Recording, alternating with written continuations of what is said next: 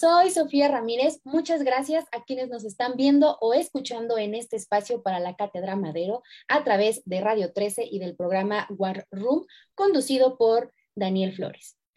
Y bueno, el día de hoy nos acompaña el maestro Iván Lascano, profesor de la Facultad de Ciencias Políticas y Sociales de la UNAM, para hablarnos sobre los despidos y las renuncias que se han dado en el gobierno, ¿no? Y más específicamente eh, sobre esta comparativa entre la honestidad y la capacidad eh, que piden para desarrollar las funciones del cargo en cuestión. Maestro, pues muchísimas gracias por acompañarnos el día de hoy en esta entrevista. Pues muchas gracias por, la invitación y sobre todo agradecer también a, Radio 13 quienes han abierto, eh, digamos, este espacio también para que uno pueda aportar sus ideas. es un gusto. Y bueno, pues sin más, eh, vamos a iniciar y para ello me gustaría pues eh, empezar preguntándole, ¿no? Eh, que nos explicara o que nos ayudara a comprender a grandes rasgos justamente este tema central, ¿no? Comenzando eh, como de qué van los llamados asuntos públicos y cómo es que estos pues tienen alguna injerencia o afectan al gobierno en cuestión. Adelante, maestro, por favor.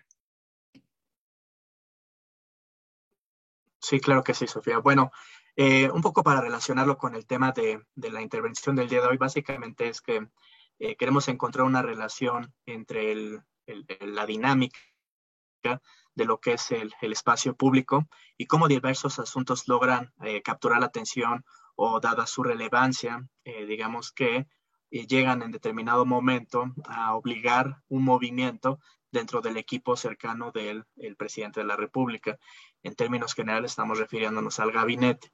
Entonces, estos asuntos pudieran encontrarse desde aquellos mucho más, eh, digamos, de coyuntura, de una cuestión totalmente circunstancial, digamos, este, como el caso de eh, la Secretaría de, del Medio Ambiente, la Semarnat, con el movimiento de la secretaria por este, eh, este incidente del aeropuerto, en el cual después tuvo que presentar su renuncia, a aquellos asuntos que, digamos, van, eh, digamos, por un desacuerdo incluso eh, de fondo, como en el caso de, eh, Carlos Ursúa, cuando dejó la Secretaría de Hacienda de Crédito Público, y incluso otros, otras dinámicas en las cuales podamos encontrar cuestiones de, de, fondo o, digamos, un contexto mucho más amplio que obligan a tomar una decisión por parte del gobierno.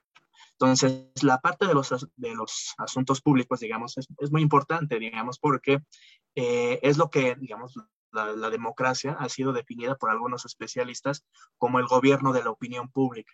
Es decir, los asuntos públicos se construyen a partir de los eh, intereses o los temas que son de incumbencia de la colectividad, de los ciudadanos, y cuál es el juicio y cuál es la opinión que estos depositan sobre ellos. Entonces, la medida que esta opinión pública vaya en un sentido o vaya en otro, eh, esto puede eh, orillar al gobierno en turno a tomar decisiones sobre los movimientos de, eh, de, su equipo cercano. Entonces, digamos, nada más también para cerrar esta idea principal, habría que señalar que, bueno, esto, por supuesto, no es eh, privativo del actual gobierno federal. Movimientos en los gabinetes siempre se han observado en, digamos, en los sexenios anteriores, incluso en la etapa no democrática. Y por otro lado, incluso en este sentido, señalar que para muchos especialistas ya es un hecho dar por sentado que el, gabinete que inicia no necesariamente es el gabinete que termina.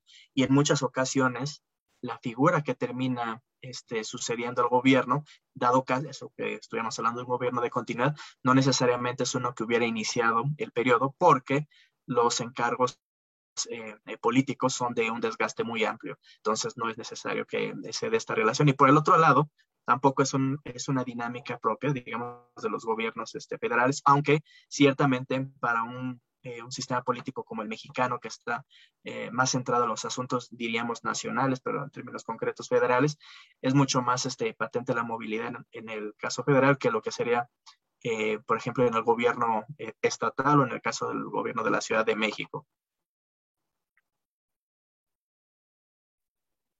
Y bueno, eh, justamente, ¿no? Ya lo mencionaba, que hay en ocasiones que algunas acciones por parte de estos funcionarios, pues, eh, derivan en, una renuncia, ¿no? En un despido, eh, que no todos los gabinetes, así como inician, terminan con los mismos funcionarios. Pero justamente poniendo en una balanza, ¿cómo se debería de ponderar esta parte de la capacidad administrativa de un funcionario contra un discurso de honestidad y austeridad? ¿Tiene uno más peso que el otro o cómo podemos balancearlo? Bueno, eso es una muy buena pregunta. Em, debo señalar que, eh, sobre todo a propósito, por ejemplo, eh, que eh, a, raíz, por ejemplo, del nombramiento de, o de la confirmación del, del, nombramiento de Pablo Gómez para la Unidad de Inteligencia Financiera, a propósito de otro movimiento, digamos, importante, aunque ciertamente no del, del, del rango de un secretario de Estado, pero por la importancia de este cargo, digamos, que adquirió en este tiempo, eh, él mencionaba que, eh, bueno, cuando se ponía en duda sobre su capacidad técnica, porque es alguien que no ha estado metido en estos temas, sino que ha tenido más bien, en el mejor de los casos, una larga trayectoria parlamentaria. Bueno, él decía que como titular de esta área de lo que se trataba era de un cargo de naturaleza política. Y en cierta forma esto es así. Eh, el sociólogo, famoso sociólogo Max Weber, eh, señalaba que con el desarrollo de las instituciones políticas modernas eh, y en general de la política moderna se va realizando eh, una diferenciación de, de, funciones, por un lado, entre lo que es el político, aquel sujeto que entra a la arena pública con la finalidad de disputar el poder político y avanzar diversos objetivos, y el funcionario. En la medida que el Estado moderno se va desarrollando, la administración pública se va volviendo cada vez más compleja, tanto por la eh, magnitud de los asuntos que trata como por su diversidad y por lo tanto exige eh, cada vez más la selección de funcionarios eh, profesionales capacitados, formados en, digamos, en instituciones educativas a partir, digamos, de los diversos requerimientos que se tenga para la función que van a realizar. Entonces, el Estado moderno va desarrollando, por un lado, una diferenciación entre lo que es el funcionario público y lo que es el político. Pero incluso dentro del, servicio público, nosotros encontramos también, diría Weber, una diferenciación entre lo que son los funcionarios de naturaleza política y aquellos eh, funcionarios cuya naturaleza es más bien de corte administrativa. Eh, esto es, por ejemplo, los titulares de las eh, secretarías, aun cuando se encargan de una, del despacho de una función eh, prioritaria del Estado, su nombramiento es más bien de tipo político y no necesariamente tiene que obedecer a la trayectoria, digamos, administrativa que este eh, funcionario haya seguido o haya desempeñado durante un largo tiempo.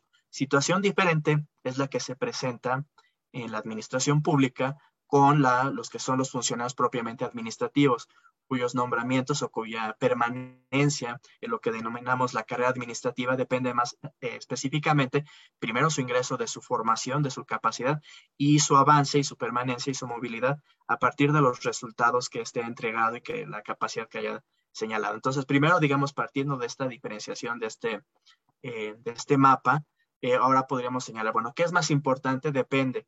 En un funcionario, digamos, digamos, mucho más administrativo, Obviamente, eh, lo que se requiere es una preparación técnica, un conocimiento especializado sobre la materia, sobre el ramo del cual él va a, digamos, a tratar directamente, va a desempeñar sus funciones. En el caso de los funcionarios políticos, es mucho más importante el carácter político de su nombramiento y por lo tanto, en este caso, eh, la lealtad estaríamos hablando. Entonces, este, y aquí, digamos, la lealtad se entiende también como la parte de la austeridad, porque eh, la austeridad, digamos, es relevante en la medida que el gobierno, eh, bueno, en este caso, el gobierno federal encabezado por el, presidente Andrés Manuel López Obrador, ha centrado en el discurso de la austeridad, eh, digamos, como una piedra de toque muy importante para su gobierno. Y por lo tanto, aquellos sujetos que le son cercanos, que son, digamos, este, parte de su equipo de trabajo y que él ha designado políticamente para encabezar las distintas este, entidades de la administración pública federal, se espera que sigan su ejemplo y por lo tanto sigan este, el mensaje que él busca mandar a la población. Esto es mucho más importante porque son, digamos, parte de una coalición política, parte de un equipo político que está gobernando.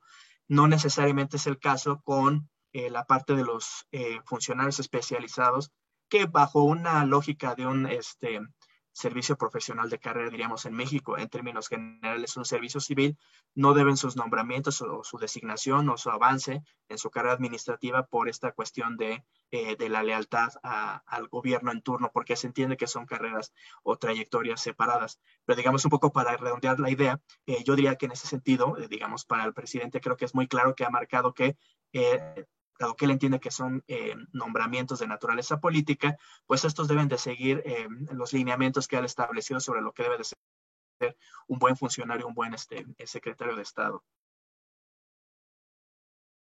Bueno, eh, sin duda los nombramientos eh, han sido un tema, ¿no? Dentro de este gobierno. Eh, tenemos, por ejemplo, la elección, ¿no? De la, nueva ministra en la Suprema Corte a raíz de la terna que envió eh, el presidente. también tenemos como la noticia de que ya bajó de esta terna o la, opción que tenía, que había mandado para el nuevo director de Banco de México, ya no se va a llevar a cabo, ¿no? Herrera ya no va a participar para esta parte. Y ante todo, todos estos cambios, eh, todas estas designaciones, ¿no? todas estas ternas propuestas, ¿considera que para este gobierno eh, es más útil un funcionario con principios de austeridad, y honestidad? ¿Por qué sería así? Bueno, es, un punto interesante también. Ahora, quisiera iniciar con lo que tú, eh, digamos, a, su vez iniciaste la, la, pregunta. En el caso específico de los nombres, bueno, de la designación y la ratificación, la selección en este caso para la, ministra de la Corte, que, que, se va a incorporar, y en el caso sobre el, el, el retiro, digamos, la reconsideración del nombre de Arturo Herrera para, para formar parte del, eh, digamos, de la estructura del Banco de México, porque en ambos casos son eh, caros que no son parte de la Administración Pública Federal. En este sentido, eh, no, obviamente, el, como ser ministro de la Corte, es, eres parte de otro poder.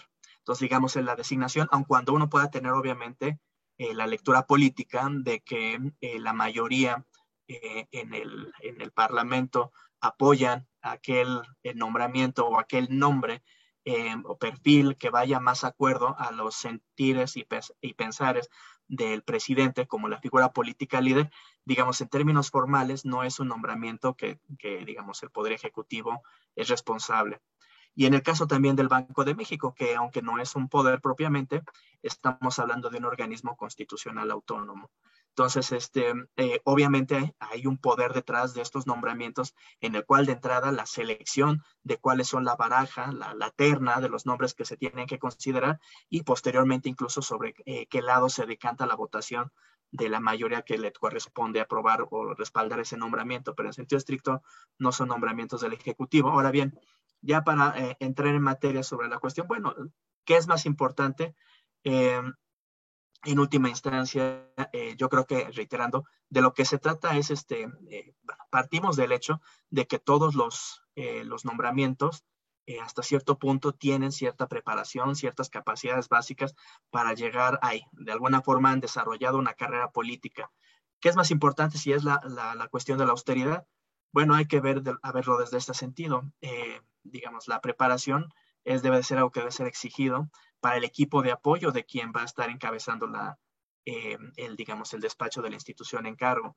Eh, obviamente, una situación ideal es en la cual el, titular de la institución conoce la materia y no solo conoce la materia, sino que tiene una trayectoria administrativa que respalda eh, su nombramiento, porque esta la permitirá tomar decisiones mucho más informadas y tener un panorama mucho más completo del asunto que está tratando.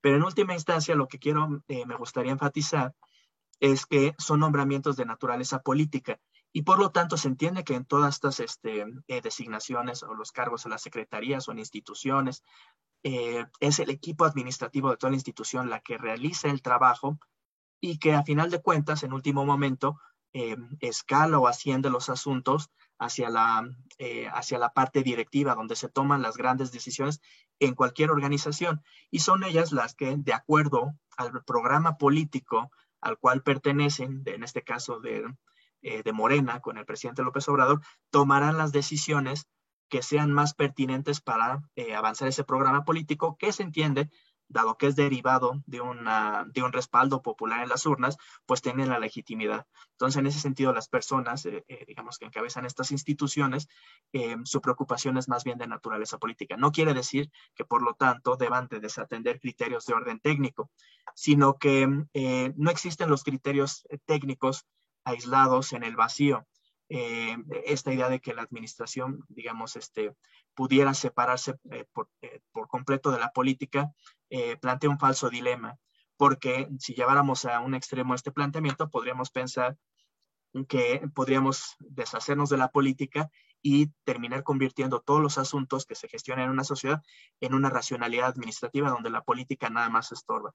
Al contrario, la política es importante porque es la que le da el encuadre a los asuntos, es la que le da prioridad sobre qué asuntos se deben de atender sobre otros, y esos son los tipos de decisiones que toman quienes encabezan las, las instituciones. Y en este caso, eh, para el gobierno federal, para el presidente López Obrador, el tema de la austeridad es muy importante y por lo tanto eh, quiere transmitir ese mensaje de eh, que no haya ese derroche a partir de actos simbólicos. Ahora, otra pregunta sería si uno piensa que los problemas de fondo o del ejercicio presupuestal o de la eficiencia se resuelven a partir de mandar un mensaje de austeridad pero esa es otra cuestión. Aquí la cuestión es que la política también es un, es un campo que también está marcado por eh, la parte simbólica y la parte simbólica no debe de ser desestimada.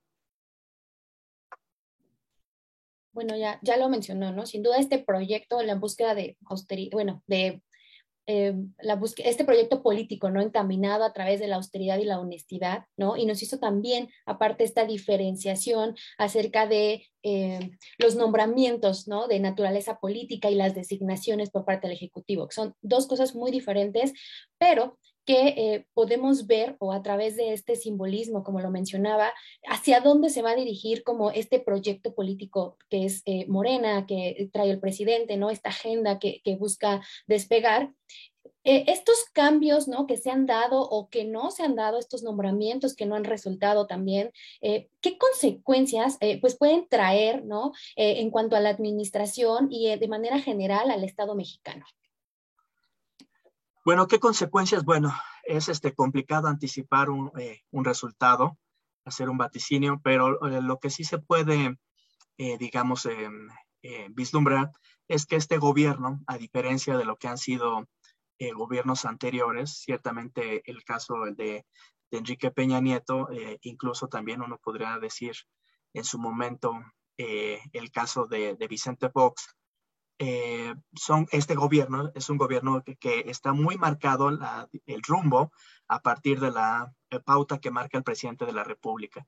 En ese sentido, no es que los secretarios de Estado o los titulares de cada una de las dependencias claves, digamos, de la administración pública o del Estado mexicano, las cuales pudiera tener alguna injerencia, eh, tengan libertad de acción para que en el ámbito que ellos conocen y son especialistas, desarrollen los temas, sigan una agenda en particular y nada más le presenten resultados al presidente. En este caso, lo que ha quedado claro que es un ejercicio eh, mucho más personal eh, de, parte del presidente, mucho más centralizado, en el cual el presidente manda claramente cuál es el sentir eh, del rumbo, de los resultados, de los objetivos que se quieren lograr en cada una de las, este, de las dependencias de la administración pública. En ese sentido, por lo tanto, debería de sentirse menos el cambio de las personas y de los nombres, porque en última instancia, la fuente última que establece la, la agenda que deben de seguir permanece la misma, que es el presidente de la República. Y realmente uno no debería de pensar que porque has abandonado una persona y llega otra, esta persona va a imprimir una nueva orientación hacia, la, hacia el ejercicio, hacia las prioridades de, eh, del cargo que está asumiendo, sino que, como hemos visto en muchos casos, eh, los cambios se han obedecido a razones totalmente eh, diferentes, ¿no? Pues maestro, eh, muchísimas gracias por habernos acompañado eh, en esta emisión de la Cátedra Madero, eh, de habernos dado un panorama mucho más amplio, ¿no? Acerca de esto que nos pareciera como, no sé, un, un, un, tema nada más como que se repite cada sexenio, ¿no? Estos nombramientos que nos parecieran como inteligibles, que no son relevantes, pero que realmente representan como todo este ejercicio o las prioridades políticas, ¿no? Que trae tanto el presidente, la parte del Ejecutivo, pues como todo lo que sería el Congreso ¿no? Muchísimas gracias y bueno, no sé si antes de despedirnos tiene como alguna conclusión o gusta dar algún comentario general final. Bueno, primero que nada, muchas gracias. Eh, reiterar el apoyo de este espacio de Radio 3 y por supuesto también a los amigos de la Cátedra Madero que siempre han sido muy generosos en abrir estos foros de discusión para eh, debatir ideas. Y pues nada, básicamente cerrar con el hecho de que eh, esperemos que habrán muchos más cambios, sobre todo en la medida que nos acercamos a la sucesión, eh, digamos, a la contienda electoral. Eh, los distintos grupos que conforman la coalición que apoya eh, al presidente de la República, pues empezarán a movilizarse por lo tanto no debe de extrañarnos que se presenten cambios. Pero no obstante esos cambios, digamos, en principio, esto es una cuestión hasta cierto punto natural de la política mexicana y per se no deberían de eh, de afectar la forma en la cual se desempeñan los asuntos públicos en la medida que se deje a los funcionarios públicos que hacen el cuerpo de estas instituciones administrativas hacer su trabajo. Muchísimas gracias, maestro. Y bueno, sin duda, eh, desde la Cátedra Madero estaremos eh, abriendo espacios para analizar los futuros cambios y decisiones que se tomen desde el gobierno y desde el Poder Ejecutivo. Muchísimas gracias. Eh, estuvo con nosotros el maestro Iván Lascano de la Facultad de Ciencias Políticas y Sociales. Al público, muchas gracias por habernos acompañado en este espacio de la Cátedra Madero en War Room y que se fue transmitido a través de Radio 13. A todas y todos les invitamos a que nos sigan en las redes sociales en todas nos encontramos como arroba Cátedra Madero y que por supuesto también sigan las redes sociales de esta emisora y en todas están como arroba Radio 13 Digital. Muchas gracias y les esperamos en la siguiente emisión.